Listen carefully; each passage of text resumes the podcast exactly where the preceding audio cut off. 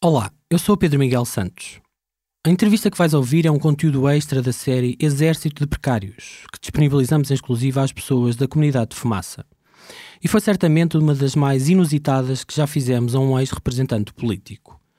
Rui Pereira conhece como poucos os sistemas de segurança e justiça nacionais. Participou desde 95 em reformas legislativas do Código Penal, Código de Processo Penal ou Código da Estrada e assumiu a coordenação da Unidade de Missão para a Reforma Penal entre 2005 e 2007. Entre 97 e 2000 foi diretor-geral do Serviço de Informações de Segurança, as secretas portuguesas. Entre dezembro de 2000 e abril de 2002 foi secretário de Estado da Administração Interna do segundo governo de António Guterres. Integrou o Conselho Superior do Ministério Público, eleito pela Assembleia da República, entre 2003 e 2007. Nesse ano tomou também posse como juiz conselheiro do Tribunal Constitucional. Aqui acabou por renunciar para se tornar ministro da Administração Interna. Entre maio de 2007 e junho de 2011, desempenhou essas funções nos dois governos liderados por José Sócrates. Foi um dos fundadores do Observatório da Segurança, da Criminalidade Organizada e do Terrorismo, o OSCOT, chegando a assumir a presidência de direção entre 2013 e 2007. É mestre do Grande Oriente Lusitano e um dos mais importantes maçons na Irmandade Maçónica Nacional. Hoje, além de professor universitário, é comentador do programa Rua Segura, da Correio da Manhã TV. Esta curta conversa foi gravada a 8 de maio de 2020. Eu, o Nuno Viegas e o Ricardo Esteves Ribeiro fizemos a entrevista. Mas apesar de todas estas qualificações e responsabilidades, a conversa não correu como tínhamos previsto. Pode dizer-se que Rui Pereira não gostou de ser questionado, contraditado. Fiquem com a entrevista. Ora, bom dia, doutor. Como está? Bom dia. Isto às vezes vai, isto às vezes cai, não é? Vamos ver se aguenta bem. Ver Aqui estamos nós. Olá, prazer. Olá, bom dia. Muito gosto. Como está? Como está? Tivemos aqui esta confusão no início. Com quanto tempo disponível é que está? Como? Quanto tempo é que tem disponível então Ah, aqui? meia hora. Muito Uma bem, muito bem, muito bem. Ah, então, eu penso que lhe expliquei mais ou menos, mas a conversa será integrada numa série que estamos a fazer sobre o setor da segurança privada em Portugal, ah, tanto do ponto de vista de regulação, como de práticas laborais, de casos de violência por aí fora. Ah, vamos então começar, vamos estar a gravar o áudio da chamada. Sim, senhor. Muito bem, muito bem. Pedia-lhe que se introduzisse de forma muito breve na primeira pessoa. Ora bem, chamo-me Rui Pereira, sou professor universitário, dou aulas de Direito, Direito Penal, Processual Penal, também Direito Constitucional eh, e de Princípios Gerais de Direito, e tenho uma vida relacionada com o Direito e também com algumas funções públicas. Fui eh, na área da Segurança Ministro da Administração Interna, antes Secretário de Estado da Administração Interna, fui Diretor-Geral do Serviço de Informações Português, do SIS, Fui também membro do Conselho Superior do Ministério Público, fui durante pouco tempo juiz constitucional, antes tinha sido assessor do Tribunal Constitucional. Enfim, portanto, tenho uma experiência que mistura eh, o direito com uma atividade na segurança privada e o exercício de alguns cargos públicos. Há quantos anos? Sabe dizer? Ora bem, eu tenho 63 anos, portanto, é mais ou menos desde que nasci, não é? O meu público se envolve. Mas eh, eh, estes cargos que falei desenvolveram-se durante perto de 20 anos. Tive uma vida pública cerca de 20 anos, parte da qual acumulada com eh, a profissão de professor, porque a minha profissão originária e a profissão de sempre é dar aulas de Direito. Comecei a dar aulas eh, depois de acabar o curso de Direito Penal na Faculdade de Direito de Lisboa, eh, com regências, e portanto a minha profissão é, é professor, eh, mas eh, exerci estas eh, funções ou cargos porque eh, muito frequentemente os juristas sentem um certo apelo de participação na vida cívica e, e a ideia de que eh, com essa interve- intervenção conseguem de alguma maneira melhorar o mundo. É essa a ideia que nós temos também. E por isso participei na década de 90 e depois já na década em várias reformas legislativas também. Por exemplo, eh, na reforma do Código Penal, do Código de Processo Penal, das leis de segurança, enfim. Portanto, é mais ou menos essa a minha atividade. Hoje é, é atividade de professor e também de comentário televisivo ou na comunicação social, como têm visto, não é? Doutor, neste momento, como é que classifica o setor da segurança privada em Portugal? Ora bem, o setor da segurança privada em Portugal, como em todo o mundo, é um setor em crescimento. E para compreender por que razão é um setor em crescimento, é necessário eh, compreender o que mudou em Portugal e no mundo nas últimas cenas de anos. O meu horizonte de acontecimentos é um horizonte que se mede pela minha idade. Uhum. tenho mais de 60 anos, 60 anos já. E eh, quando eu era jovem, da vossa idade ou mais jovem ainda, eh, a segurança privada tinha uma importância residual em relação à segurança. Convém começar pelo princípio, embora muito rapidamente. O direito à segurança é um direito fundamental que emergiu logo da Declaração de, dos Direitos do Homem e do Cidadão da Revolução Francesa em 1789. Nas revoluções liberais, eh, o tríplice conjunto de direitos que foi afirmado como eh, conjunto de direitos irrenunciável, inerente à natureza humana, foi a liberdade, a segurança e a propriedade. Eh, esse conjunto de direitos passou depois para a primeira Constituição Portuguesa, liberal de 1822. Uhum.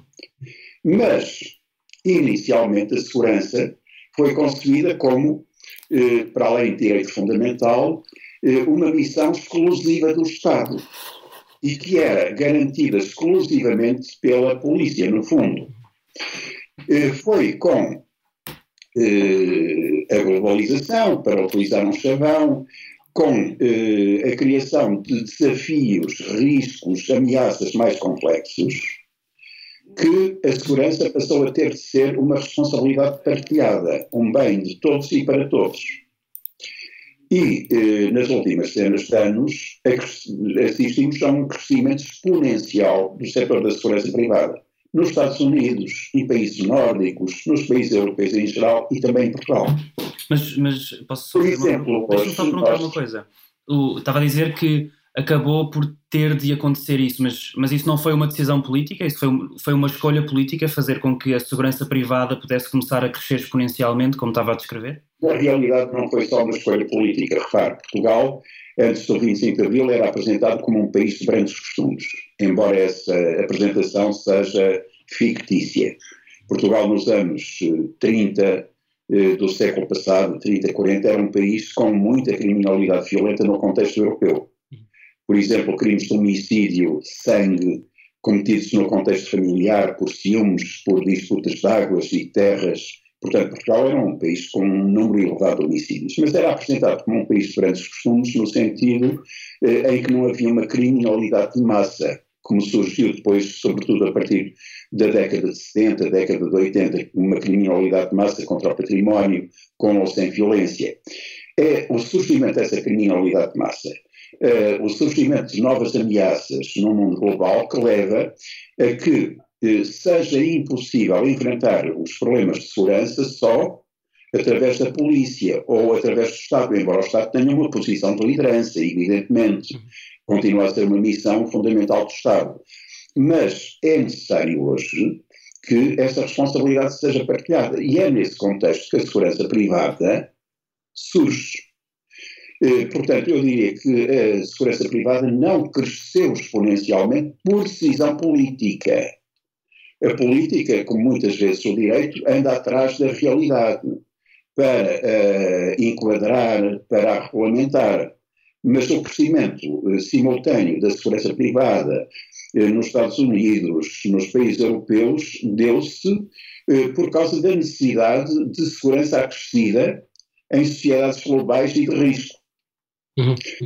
Uh, agora, evidentemente, a política teve de enquadrar essa realidade através de leis de segurança privada que procuram definir algumas uh, balizas essenciais. Por exemplo, eu acho bem que se recorra à segurança privada, mas tem de haver limites.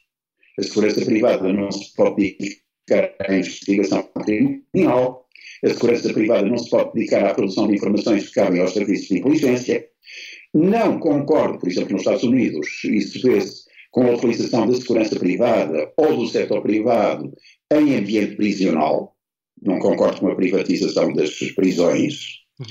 Eh, não concordo também e isso acho que deve estar fora de causa, com a segurança privada para a manutenção da ordem pública que cabe exclusivamente às forças de segurança.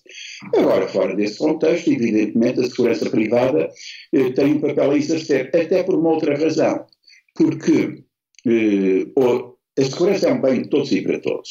Claro que o Estado tem que ter uma especial preocupação com vítimas especialmente vulneráveis.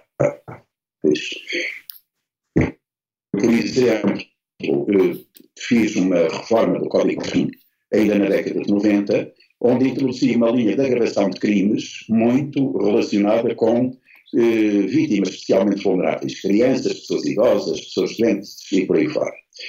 Eh, ora, a segurança privada eh, também se destina a quê? Destina-se a proporcionar segurança, por exemplo, no mundo empresarial, entidades que têm especiais necessidades de segurança. Por exemplo, os bancos, os estabelecimentos de diversão noturna, eh, são universos que carecem de prestações especiais de segurança, que também são dadas pelo Estado, mas que eh, exigem o esforço das próprias empresas. Uhum. Outro setor, o setor do desporto.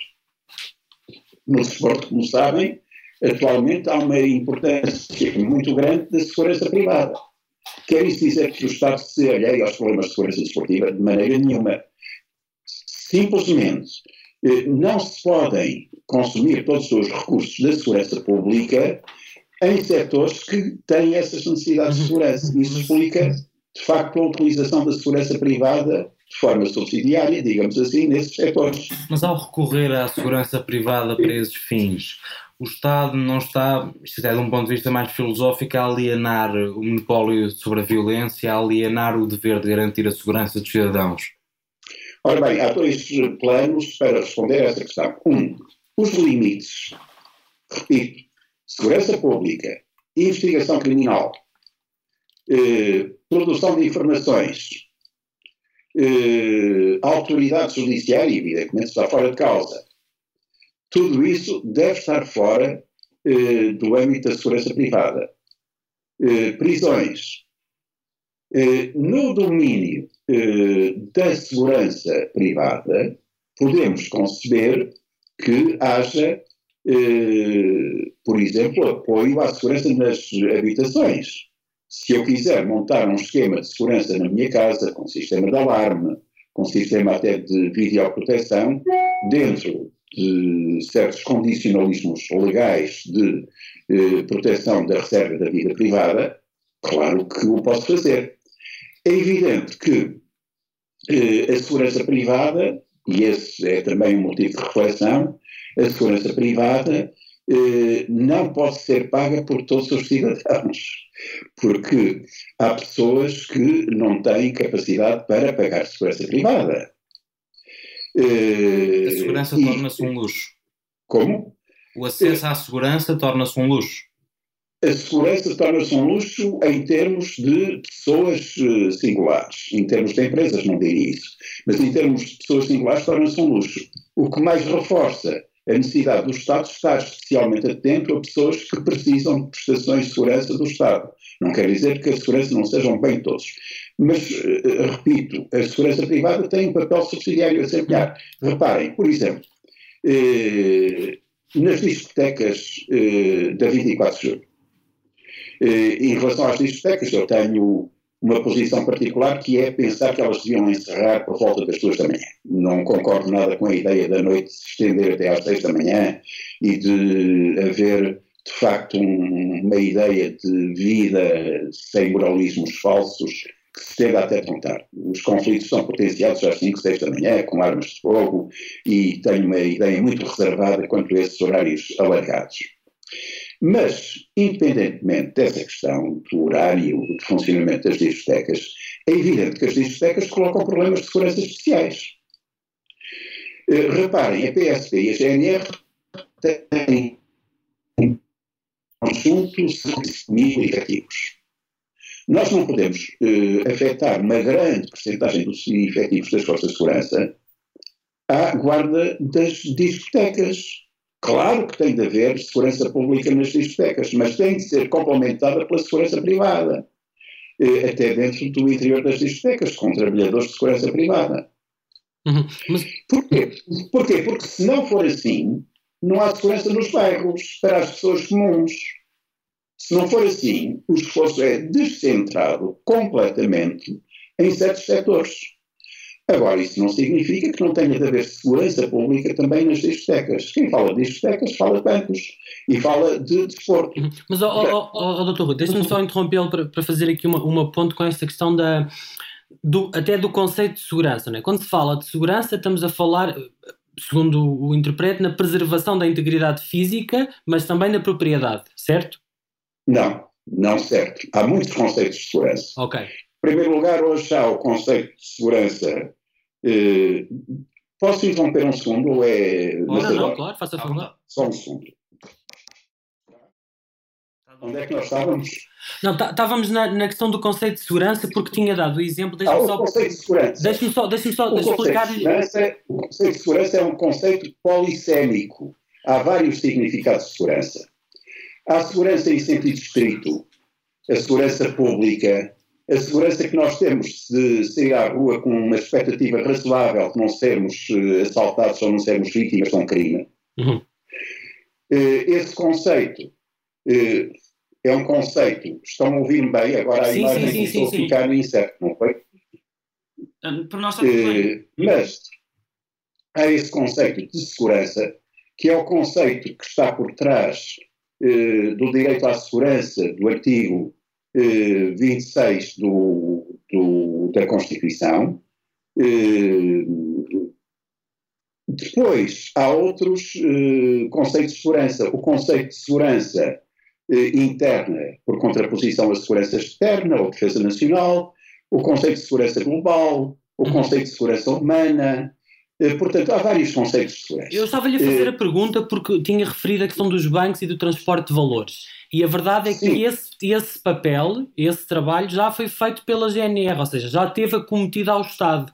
E o que eu queria perceber era o que é que mudou nessa ideia de segurança ou porque é que essa função que já foi feita por um corpo de segurança da, uh, por uma, das Forças Armadas, não é? da, da, da GNR, por militares, o Estado entendeu que a poderia privatizar, não é? Passar essa ideia de proteção de segurança daqueles bens para entidades privadas. Pois, o que eu procurei explicar há um bocadinho não, eh, é que não se pode olhar para a realidade dessa maneira. O Estado entendeu. O Estado não tem esses entendimentos todos. O. Estado eh, anda muitas vezes a perseguir a realidade. Não quer dizer que não deve ter um papel de vanguarda em vários domínios. Mas, por exemplo, Mas é muito claro. Não entende, exemplo, não é toma decisões como se a realidade fosse um puzzle. Não é assim que funciona. Mas, mas por exemplo, é muito é clara a, a dimensão do... muito mais complexa. Mas a realidade tornou-se muito mais complexa. Reparem, há uns anos não se saía de casa e não se encontrava em cada esquina uma caixa de multibanco. Nem se encontrava uma bomba de abastecimento de combustível 100 100 metros. Portanto, a realidade tornou-se muito mais complexa. Uhum. Reparem, a seguir aos anos 70, dá-se um boom na criminalidade eh, no âmbito dos crimes económicos, com ou sem violência. Porquê? Eh, não sei se viram um filme magnífico que é o Padrinho, tanto Padrinho 1 como Padrinho 2, que mostra a mudança de padrão da criminalidade.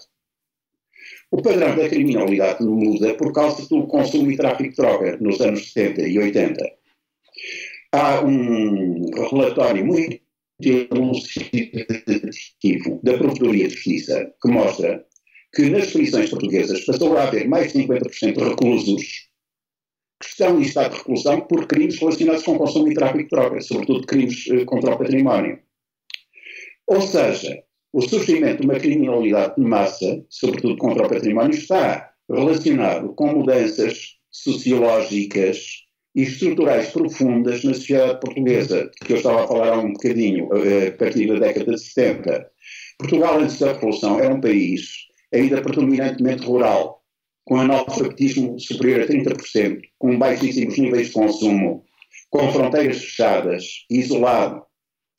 Eh, depois do 25 de Abril, o país litoralizou-se, as pessoas vieram para as grandes cidades, os hábitos de consumo mudaram, houve um aumento exponencial do poder de compra, alguns números para perceberem isto.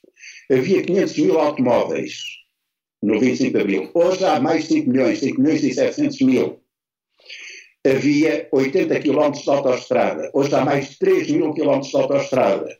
Estamos a falar num país completamente diferente, onde as necessidades de segurança se colocam de forma diferente. Deixa-me fazer outra pergunta. Seria simplista dizer, o Estado mudou de ideias. Dantes tomava conta disto e agora acha que são as empresas privadas. Mas, não mas, é isso. Mas, mas há, há, uma coisa que é muito clara. mais complexa. Rui, há uma coisa que é muito clara, que é quando falamos sobre uh, o número relativo de uh, funcionários públicos a fazer vigilância e segurança de diversos, uh, diversas organizações e instituições do Estado, uh, esse número diminuiu. Nós, aliás, entrevistámos. Deixa-me deixa terminar, deixa Rui, deixa-me terminar, deixa terminar. O, o, nós entrevistámos o deputado do, do Bloco de Esquerda, o José Soeiro, que nos disse numa entrevista, foi há pouco tempo, disse-nos: a externalização das tarefas é uma tendência completamente instalada em três domínios: da limpeza, da alimentação e segurança. São funções de que quase todos os serviços. Você não pode Deixa momento, eu não vou comentar a conversa de outros deputados ou de outras pessoas.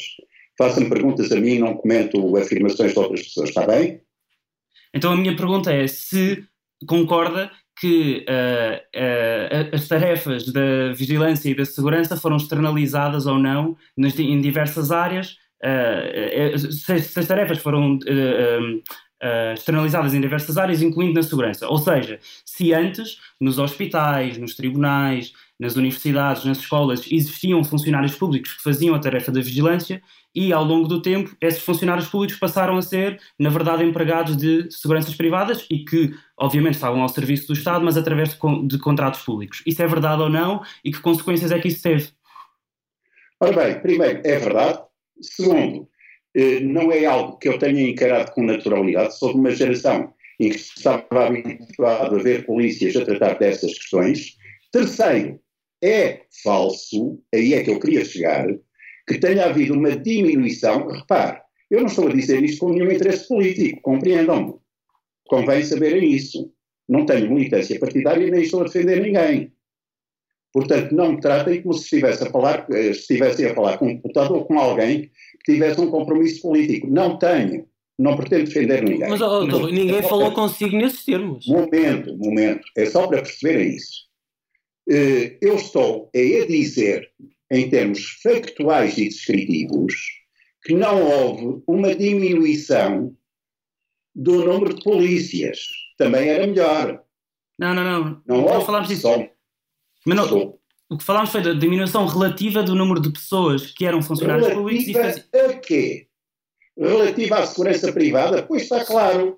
Pois se hoje há 40 mil pessoas que tratam da segurança privada, Claro que há mais pessoas a tratarem da segurança privada. O que estou a dizer é que não há diminuição do número de polícias. Mas nós não estávamos não, a falar de polícias, doutor Rui Se cá estamos a confundir. Nós estávamos a falar é de as pessoas que faziam as funções de vigilância, os porteiros, chamemos-lhe assim, nas finanças, na segurança mas social. Disse que sim, em relação a isso, qual é a dúvida? isso pois é uma... claro que sim. Mas a pergunta é: o isso sim foi uma escolha política? É que isso é necessário porque houve Vamos lá ver. Eu acho que há aqui um equívoco na, na vossa entrevista. Eu não estou aqui a defender ninguém, nem o sistema, nem coisa nenhuma. Estou a apresentar o meu ponto de vista. Claro, e é por isso que queremos ouvi-lo. Se querem contraditório e por aí fora, falem com deputados, não é comigo. Oh, oh, oh doutor se calhar... Dizer, isso não tem, não tem interesse nenhum. Esta entrevista, para mim, não tem interesse nenhum, com toda a franqueza. Se querem saber a minha opinião sobre algumas matérias, tudo bem. Se querem contraditório e picante, ou seja o que for, falem com outras pessoas. Mas não, não tem nada a ver com isso, nós estávamos só a tentar que uh, o senhor. Exatamente, isso. Oh, oh doutor Rupert, deixe-me. Se há aqui um equívoco, de facto. Nós não, não queremos. Há aqui um equívoco, um efeito, não estou interessado nesta entrevista. No, quer dizer, eh, não, não estou interessado no tipo de tom e de contraditório e de, de conversa que tem. Não, não estou, porque eu não estou aqui a defender ponto de vista nenhum. Mas Compreendam, como académico, me interessa por estes, estes temas. Não estou a defender ponto de vista, nem partido, nem sistema, nem nada. Mas, e, portanto, este tipo de conversa não me interessa nada. Doutor Rui Pereira, também queremos uh, uh, clarificar que teve responsabilidades públicas, e aliás teve nos públicas e políticas bastante importantes. Foi ministro, foi secretário de Estado. Sim, e, portanto, desculpem, não estou interessado nesta entrevista. Não estou interessado. Pode ser não, não estou interessado na entrevista nem no vosso Mas, uh, uh, oh, doutor Ribeiro, eu lamento uh, se há de facto aqui. Também, eu também não estou interessado, não compreendi o que é que vocês queriam. Nós estamos a tentar perceber e a fazer um trabalho sobre a segurança privada e temos andado a falar com diversas pessoas. O senhor, sim, sim, sim. O senhor foi... Eu estou a tentar dar explicações. Exato. E não as querem compreender. Não as é verdade. As explicações não, é... são sobre políticas que eu tenha tido. Se quiserem falar sobre políticas queremos, que eu queremos, tenho, é outra conversa queremos, também faço. Queremos, queremos... Mas sobre o setor de segurança privada estou a dar as minhas explicações, estou a dizer o que acho, podem concordar ou não, mas não estou aqui a fazer uma entrevista polémica. Mas não nós não queremos isso, doutor Rui Tenho mais de fazer, tenho de dar aulas, tenho de tratar da minha vida, não estou para isso. Doutor, mas a questão que estávamos a colocar era precisamente para termos a sua opinião sobre se. Bom. Sobre se. Meus uh, caros, nós estamos quase a chegar à meia hora. Muito bem. E eu vou terminar a entrevista dizendo, respondendo a duas ou três questões com muita simplicidade. Fazem favor de não me interromper, se quiserem as respostas. Não, mas, oh, doutor Rui então deixe-nos fazer uma pergunta sobre responsabilidades que já teve. fizeram, já fizeram e não me deixaram responder. Não, não, nesta área, nesta área. Né? O senhor foi Ministro da Administração Interna quando se alterou e se mudou a lei, a, a, orgânica, a lei orgânica da PSP, que passou da Secretaria-Geral do MAI para a PSP a, a gestão da segurança interna, não é? da segurança privada. Sim. E nós gostávamos de tentar perceber porque, porque é que isso aconteceu, o que é que presidiu essa mudança, porque há não só entre as empresas, mas entre seguranças com quem nós falámos, até sindicatos, críticas à forma como a PSP passou a fazer essa gestão por oposição ao que existia no tempo da Secretaria-Geral do MAI. O que é que preside essa mudança?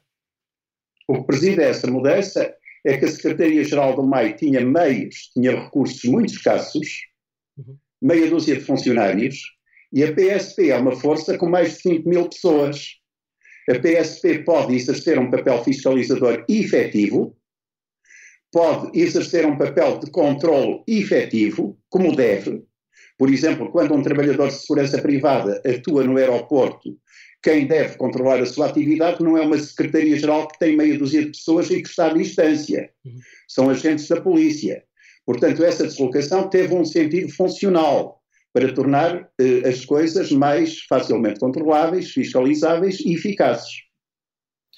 Numa questão de regulação também, em relação à formação que se faz no setor da segurança privada, neste momento há escolas privadas que fazem a formação uh, que é obrigatória para ter acesso à célula emitida pelo Ministério da Administração Interna. Uh, vê com bons olhos que esta formação seja feita no setor privado ou acha que a formação deveria ser dada pela PSP diretamente? Ora bem, depende dos recursos da PSP. Se a formação puder ser dada pela PSP em termos de recursos, acho muito bem. Uhum. Uh, porque uma, uma das críticas Bom, que Meus caros amigos, terminou o nosso tempo. Tive muito gosto, até breve. Espero que consigam fazer alguma coisa da entrevista, está bem? Uhum. Certo, muito obrigado. Tenham um bom dia. Deus. Bom dia. Obrigado. Este é um extra da série Exército de Precários. Esta entrevista foi preparada por mim, pelo Ricardo Esteves Ribeiro e pelo Nuno Viegas. Bernardo Afonso fez a edição de som. Fizeram parte da produção desta série Joana Batista, Maria Almeida, Sofia Rocha e Tomás Pinho. A equipa Fumaça conta ainda com Margarida David Cardoso, Danilo Tomás e Mota Fez. A série Exército Precários foi realizada com o apoio de uma bolsa de investigação jornalística atribuída pela Fundação Carlos de Gulbenkian em 2018 e outra da Fundação Rosa Luxemburgo em 2020. Os contratos podem ser consultados em fumaca.pt/sobre. Até já!